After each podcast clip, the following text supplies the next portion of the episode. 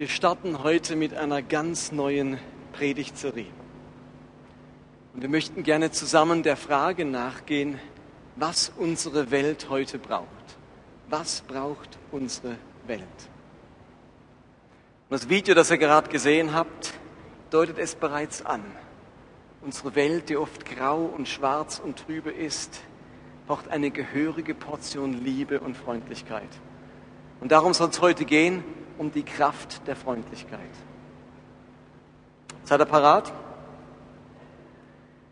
Ich wünsche mir sehr, dass es uns gelingt, in dieser Predigtserie unsere Gemeinde wieder ein gehöriges Stück voranzubringen. Wir hatten in den letzten Jahren immer wieder mal so eine Predigtserie, das uns ganz enorm auf den Weg gebracht hat. Vielleicht erinnert ihr euch, vor ein paar Jahren haben wir mehrere Sonntage über das Gleichnis vom barmherzigen Samariter gesprochen. Und das war der Auslöser, uns mit der ganzen Frage von sozialem Engagement zu beschäftigen und Spiritualität neu zu definieren, nämlich dass dazu praktische Nächstenliebe gehört. Und das war mit der Beginn und die Geburtsstunde dessen, was heute so enorm gewachsen ist, unserer sozialen Tätigkeit. Und wiederum vor ein, zwei Jahren haben wir uns mit dem Römerbrief beschäftigt und in dieser Serie uns mit ethischen Fragen auseinandergesetzt. Und es hat neu uns gezeigt, wie wir über Ethik denken, christliche Werte, über wie wir mit der Bibel umgehen.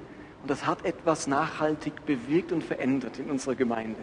Und ich wünsche mir sehr, dass es in dieser Serie ähnlich abläuft, dass es uns innerlich sehr bewegt und wir ein Stück weit merken, was unsere Welt, in die Gott uns heute hineingestellt hat, braucht und wie wir als Christen und als Gemeinde eine Antwort darauf sein können. Es wird sehr ums Thema Liebe, die gute Nachricht, die gute Botschaft und unsere Verantwortung für diese gute Botschaft, nämlich Evangelisation gehen in dieser Serie. Einer der ganz großen Aufträge, die Jesus für seine Jünger hat, der lautet, in Markus 16, Vers 15 steht das, geht hinaus in die ganze Welt und verkündigt allen Menschen die rettende Botschaft. Das ist einer der zentralen Aufträge Jesu. Christen sollen in die Welt gehen, sie sollen verkündigen. Und um diese Botschaft, diese rettende Botschaft wirklich adäquat und optimal der Welt zu bringen, muss man wissen, was die Welt braucht. Wo steht unsere Welt heute? Woran leidet unsere Welt? Was beherrscht unsere Welt? Was treibt unsere Welt an?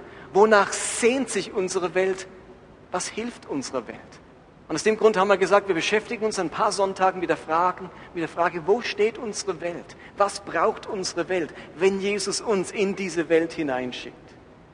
Ich freue mich ganz besonders darauf. Nächsten Sonntag haben wir einen Gast, nämlich Dr. Markus Müller. Er ist Direktor von St. Krishona und er hat ein Buch geschrieben, das heißt Trends 2016 und beschreibt in dem Buch, dass unsere Welt vor allem drei Orte braucht. Orte der Barmherzigkeit, Orte der Hoffnung und Orte der Liebe nee, der Wahrheit, Entschuldigung. Barmherzigkeit, Liebe, äh, Barmherzigkeit, Wahrheit und Hoffnung. Und ich habe ihn in der Podiumsdiskussion erlebt und er hat mich so inspiriert mit diesen Gedanken, dass ich mir gesagt habe, wie wäre es, wenn er zu uns kommt und eine Predigt hätte über diese Themen. Also ich lade euch herzlich ein, auch nächsten Sonntag wieder dabei zu sein.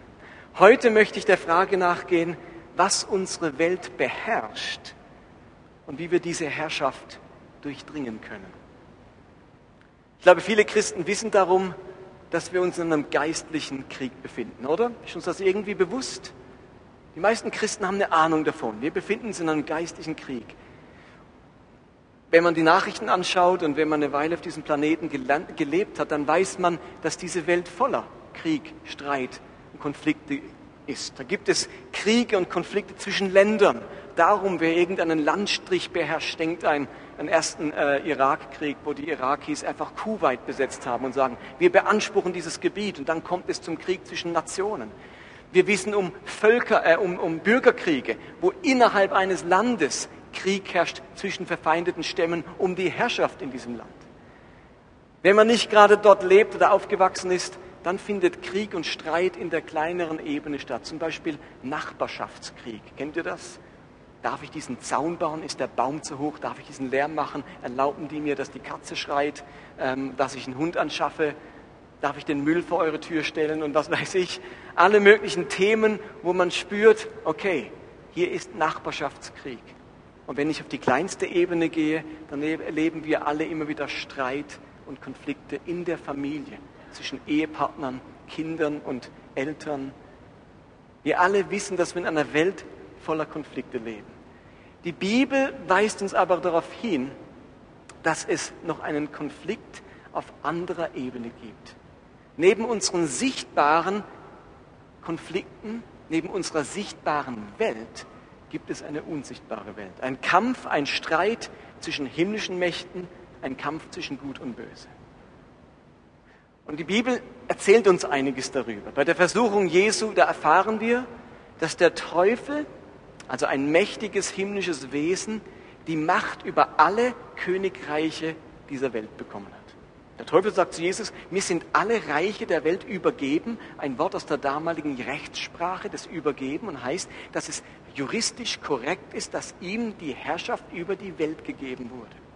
Und er sagt dann zu Jesus, und wenn du mich anbietest, dann gebe ich die Herrschaft an dich weiter. Also der Teufel scheint Herrschaft über diese Nationen ausüben zu können. Und Paulus geht noch einen Schritt weiter und nennt Satan den Gott dieser Welt und schreibt in äh, 2. Korinther 4, der Satan, der Gott dieser Welt, hat die Gedanken, wichtig, Gedanken der Ungläubigen so verblendet, dass sie das herrliche Licht der Botschaft nicht wahrnehmen können. Der Satan verblendet also die Gedanken der Menschen. Im Epheserbrief schreibt Paulus, wie dieser Teufel an den Menschen am Wirken ist. Er schreibt in Epheser 2, seht ihr auch an der Leinwand, ihr habt genauso in der Sünde gelebt wie der Rest der Welt, beherrscht von Satan, der im Machtbereich der Luft regiert.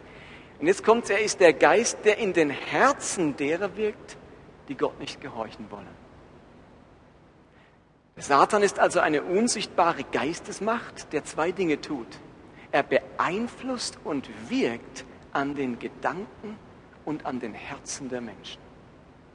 Dieser unsichtbare Konflikt spielt sich ab in den Gedanken und Herzen der Menschen. Er versucht alles, um Menschen zu verführen und sie zu dem zu treiben, was Gott nicht möchte. Jetzt überlegen wir uns mal, zu was inspiriert der Teufel Menschen? In Timotheus Brief beschreibt Paulus das sehr gut, zu welchen Gedanken und Haltungen und Taten der Teufel die Menschen treibt. Paulus schreibt in 2 Timotheus 3 ab Vers 1 und überlegt mal, das hat er vor 2000 Jahren geschrieben, wie das in euren heutigen Ohren klingt. Seid ihr jedoch darüber im Klaren, sagt er zu Timotheus, dass die Zeit vor dem Ende eine schlimme Zeit sein wird. Die Menschen werden selbstsüchtig sein, geldgierig, großtuerisch und arrogant. Sie werden ihre Mitmenschen beleidigen, ihren Eltern nicht gehorchen, undankbar sein und weder Ehrfurcht noch Mitgefühl kennen. Sie werden unversöhnlich sein, verleumderisch, unbeherrscht, gewalttätig, voll Hass auf alles Gute und zu jedem Verrat bereit. Sie werden von nichts zurückschrecken, um ihre Ziele zu erreichen und werden von Hochmut verblendet sein. Ihr ganzes Interesse gilt dem Vergnügen, während Gott ihnen gleichgültig ist. Das hat scheinbar zur damaligen Zeit schon erste Tendenzen gezeigt. Aber ich glaube, heute sind diese Verse ungeheuer relevant.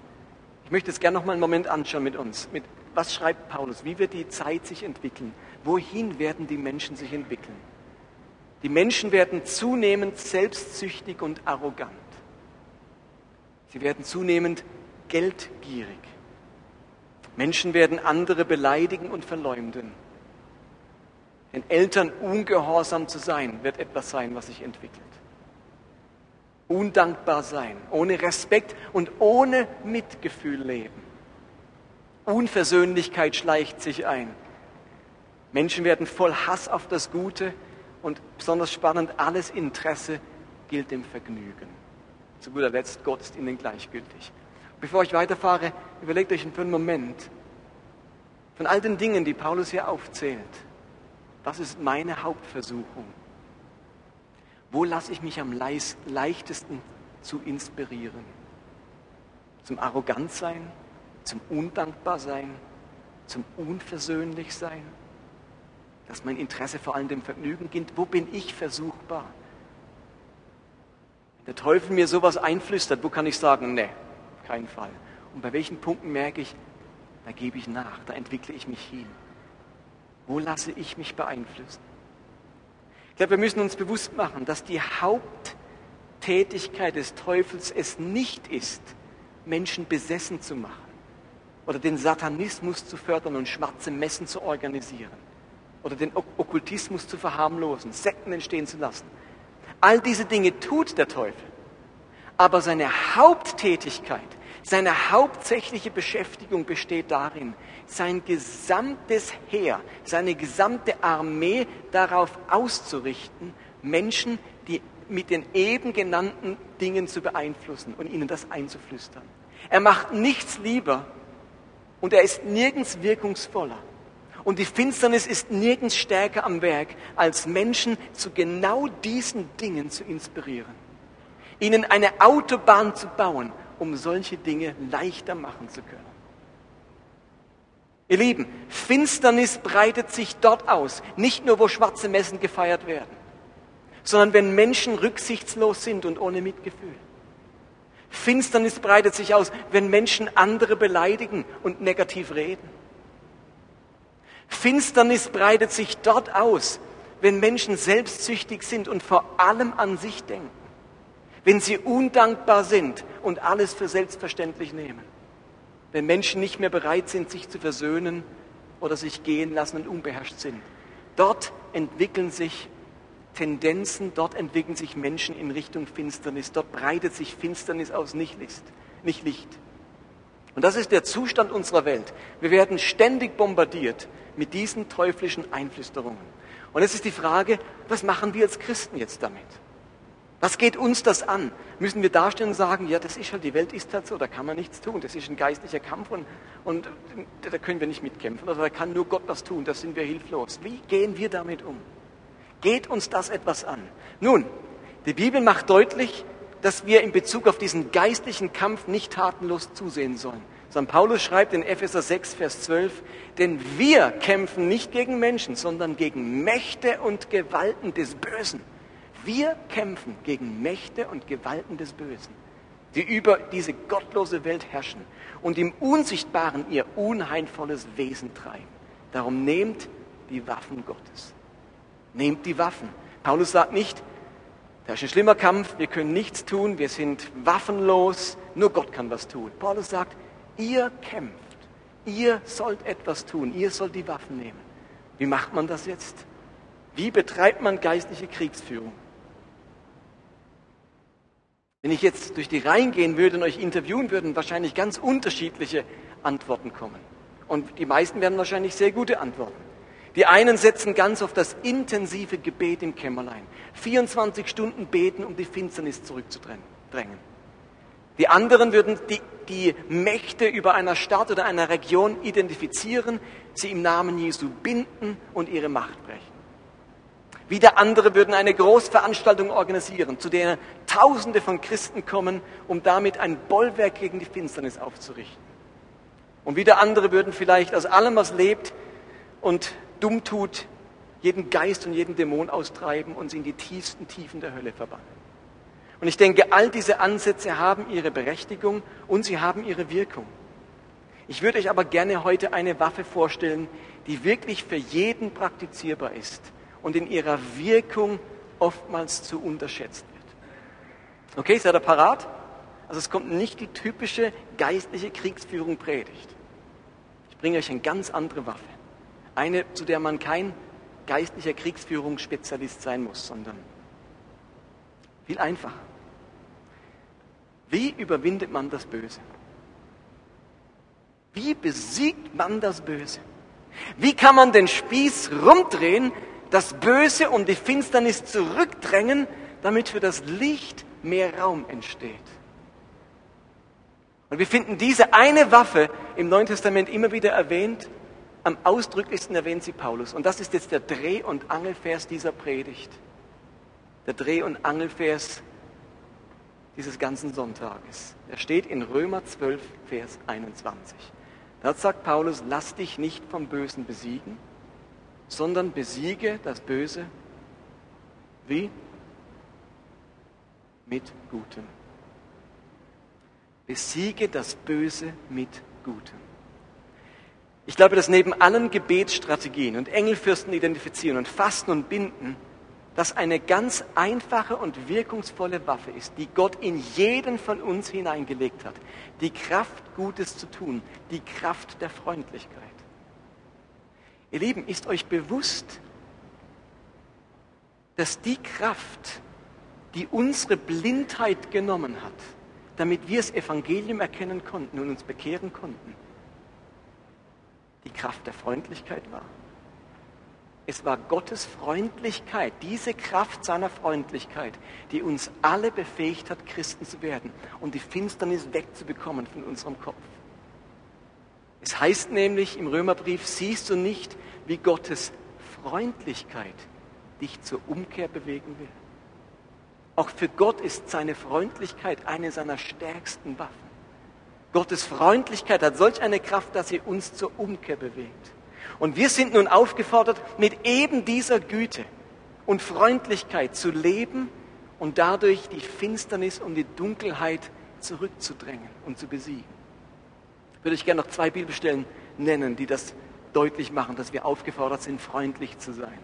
In Philippa 4, Vers 5 steht, alle in eurer Umgebung sollen zu spüren bekommen, wie freundlich und gütig ihr seid.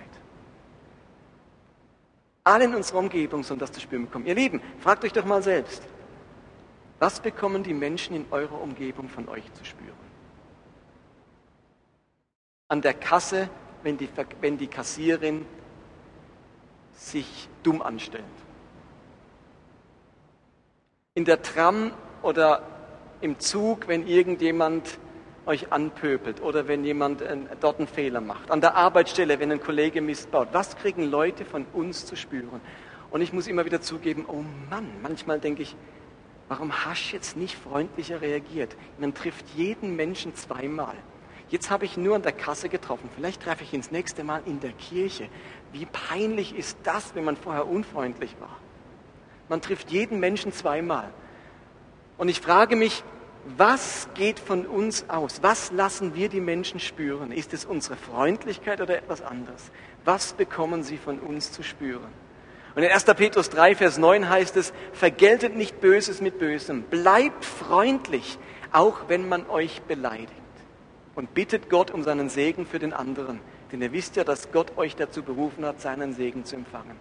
Freundlich bleiben, selbst wenn man attackiert wird, selbst wenn einem Unfreundliches begegnet.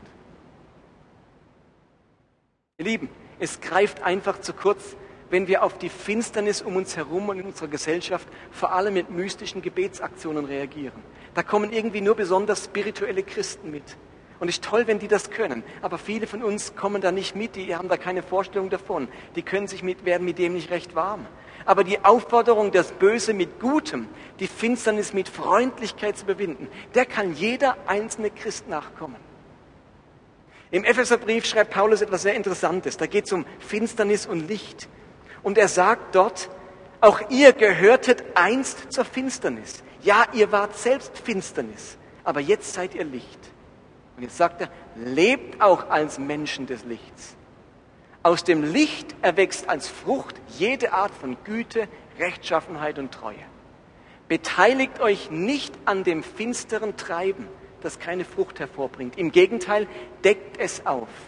Wenn es aber vom Licht, das ihr ausstrahlt, aufgedeckt wird, kommt es ans Licht.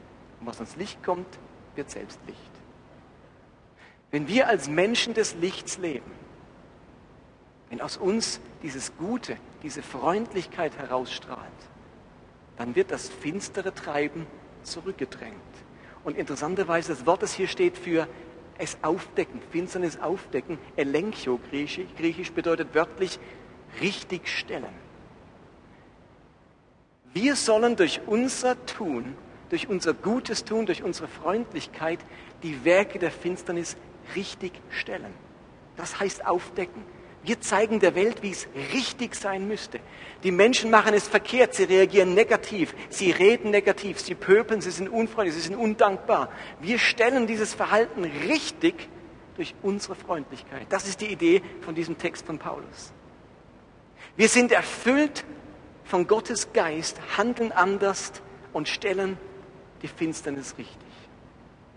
Wir, der Teufel flüstert Menschen Aggressivität ins Ohr und wir machen das Ganze zunichte durch ein freundliches Verhalten. Der Teufel inspiriert Menschen dazu, sich respektlos gegenüber anderen zu verhalten und wir durchkreuzen das Ganze durch unseren liebevollen und respektvollen Umgang. Die Finsternis drängt Menschen dazu, nur an sich zu denken und geldgierig zu sein. Und wir stellen das Ganze richtig durch unsere Freundlichkeit und Großzügigkeit.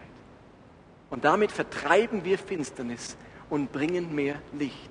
Überwinde das Böse mit Gutem. Die Kraft der Freundlichkeit ist das Gegengift Gottes gegen die vergiftenden Einflüsterungen des Teufels. Sie neutralisiert die Wirksamkeit des Teufels, der die Menschen zum Bösen verleiten möchte. Rick Warren, kennt ihr alle noch von der Aktion Leben, äh, Leben mit Vision, hat einmal gesagt, Satan wird dich niemals dazu ermutigen, selbstlos und großzügig zu sein. Wenn du also irgendeinen Gedanken in diese Richtung verspürst, dann handle unmittelbar. Versteht ihr? Denn der Teufel inspiriert uns dazu, geizig zu sein, nicht großzügig zu sein, nicht gütig zu sein, nicht barmherzig zu sein. Er wird uns nie dazu ermutigen, barmherzig zu sein, nie großzügig zu sein. Und um das noch klarzustellen, ihr Lieben, es gibt einen großen Unterschied zwischen der Freundlichkeit, von der ich rede, und Nettigkeit. Wenn wir von Freundlichkeit reden, dann geht es um, jetzt ist meine, meine Definition von Freundlichkeit, okay, hört gut zu.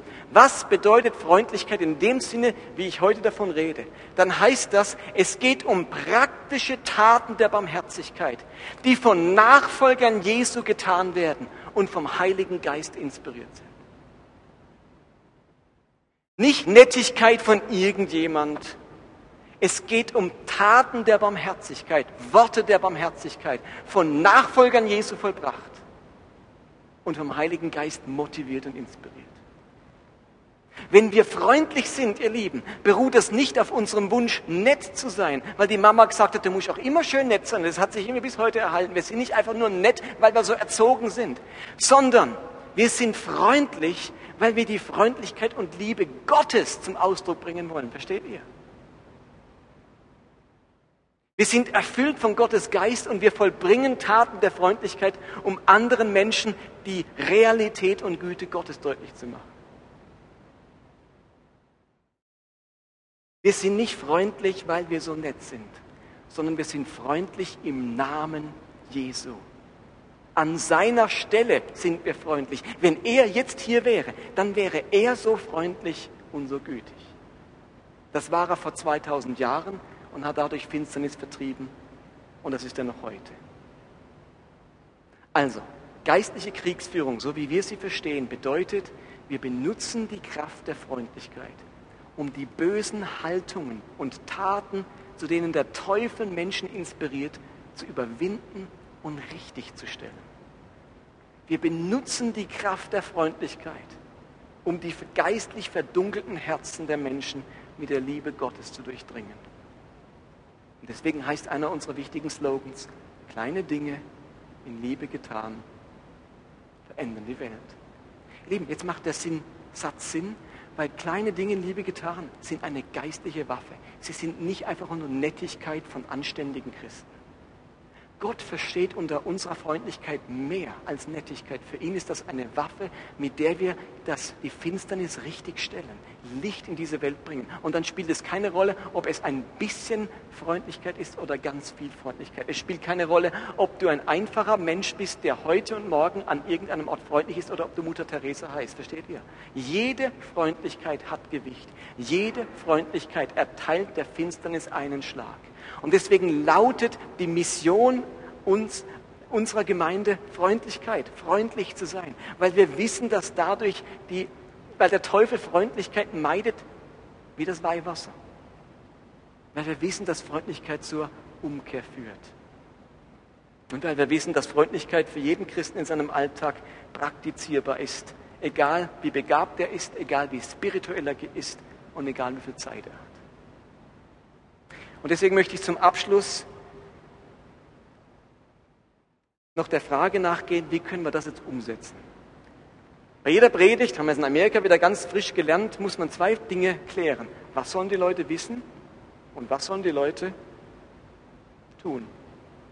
Also jetzt haben wir geklärt, was er wissen sollte. Jetzt ist noch die Frage, was soll der tun? Was sollen wir tun?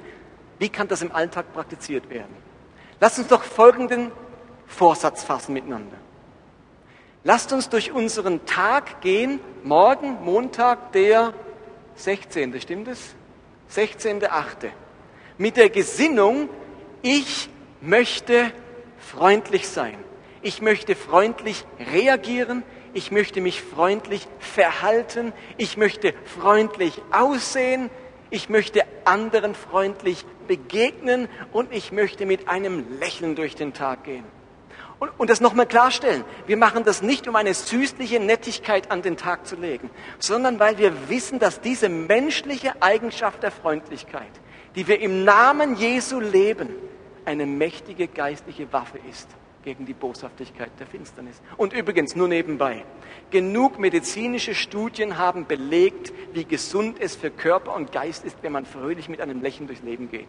Also wenn du dein Leben verlängern möchtest, um gut leben, dann kannst du alles Mögliche probieren. Aber eines der besten Mittelchen ist, mit einem Lachen durchs Leben zu gehen. Aber wisst ihr was? Freundlichkeit muss man ganz bewusst einüben. Auch wir erleben die Einflüsterungen der Bosheit. Wir sind nicht immun dagegen, wir kennen bloß das Gegengift.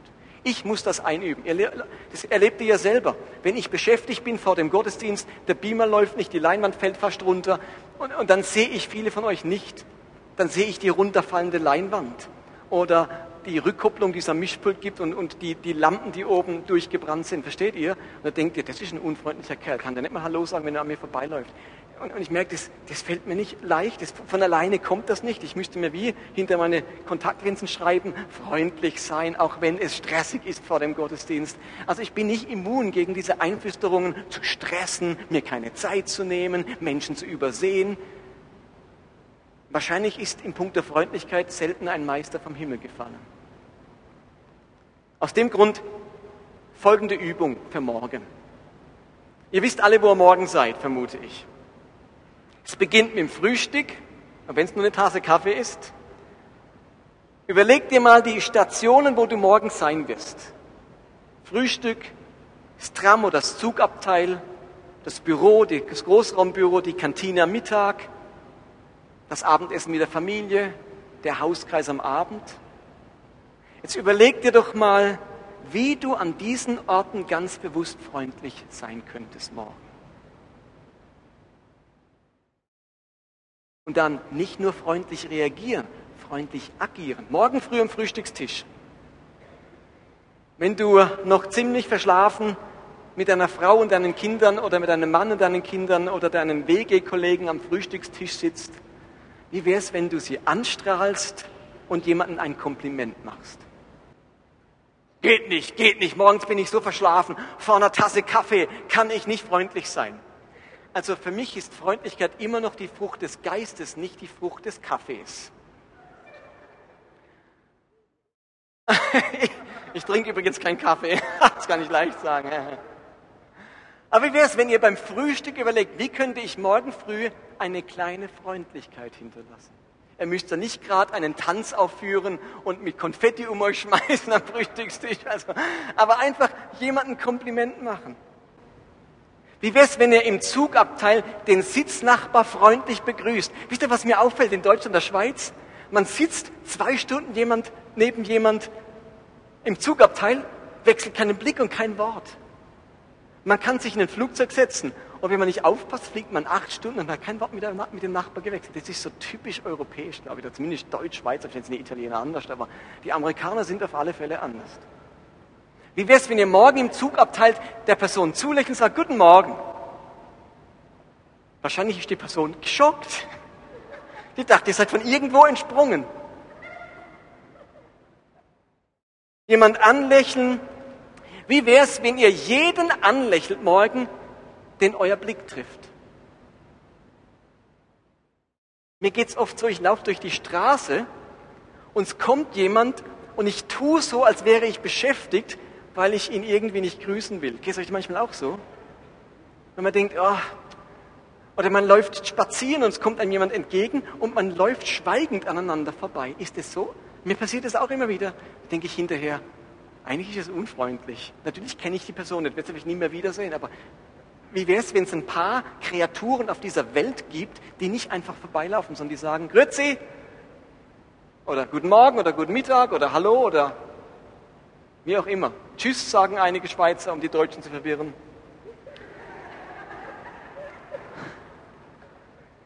Morgen seid ihr alle wahrscheinlich am Arbeitsplatz oder viele von euch im Büro. Wie wäre es, wenn ihr alle begrüßt, denen ihr begegnet im Büro?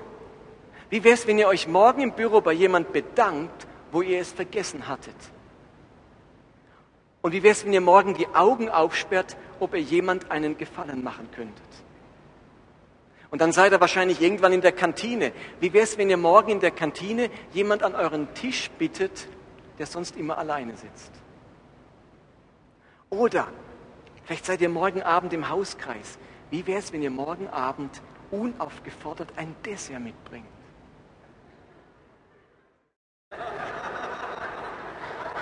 Was gibt's da jetzt zu lachen? Wir sind alle morgen zu uns zum Hauskreis eingeladen. Ich versuche morgens so viele Leute wie möglich anzulächeln. Wenn ich am Abend hier Muskelkater habe, dann war es ein voller Erfolg. Und ihr Lieben, wenn ihr denkt, jetzt habe ich es übertrieben, habt ihr es wahrscheinlich genau richtig gemacht.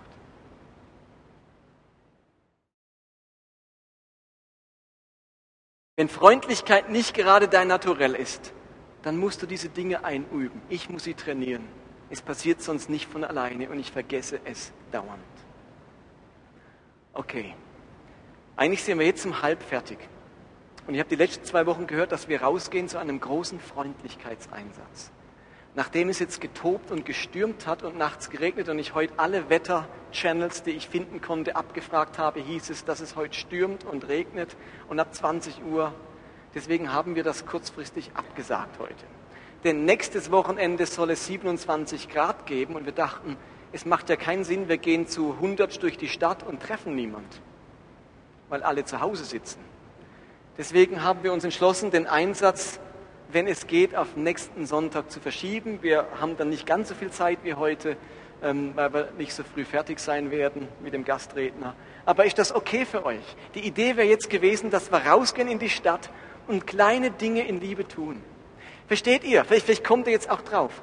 Wenn wir da sieht man es ja. All die, diese Plakate hätten wir jetzt aufgestellt. Gratis Massage. Wir haben die Barbara unter uns, die ist professionelle Maniküre, Pediküre. Die hätte gratis Maniküre angeboten am Rhein. Und wir hätten Luftballons äh, verschenkt, gratis Velo geputzt. Ähm, läuft uns nicht davon. Wir haben alles organisiert. Die Sachen sind da. Jetzt versuchen wir es nächsten Sonntag zu machen. Aber irgendwann muss man sich entscheiden, macht man es, macht man es nicht. Und es sah wirklich so aus, als wäre es schlecht. Ich glaube, momentan weiß ich, ob es regnet gerade oder... Nee, lasst mich nicht wissen, sonst ärgere ich mich nur. Es regnet, okay? Es regnet. Es stürmt, furchtbar, es blitzt. Wir machen das nächste Woche. Aber wenn wir rausgehen und das Rheinbord putzen, ihr Lieben, das sagen immer noch einige von euch, das finde ich jetzt echt ein Witz. Es ist an sich ein Witz, weil es eine Stadtreinigung gibt, die das macht. Aber wisst ihr, warum es kein Witz ist? Weil es unser Ausdruck von Freundlichkeit ist. Wir suchen der Stadt Bestes, wir helfen mit, wir unterstützen, wir agieren positiv in dieser Stadt.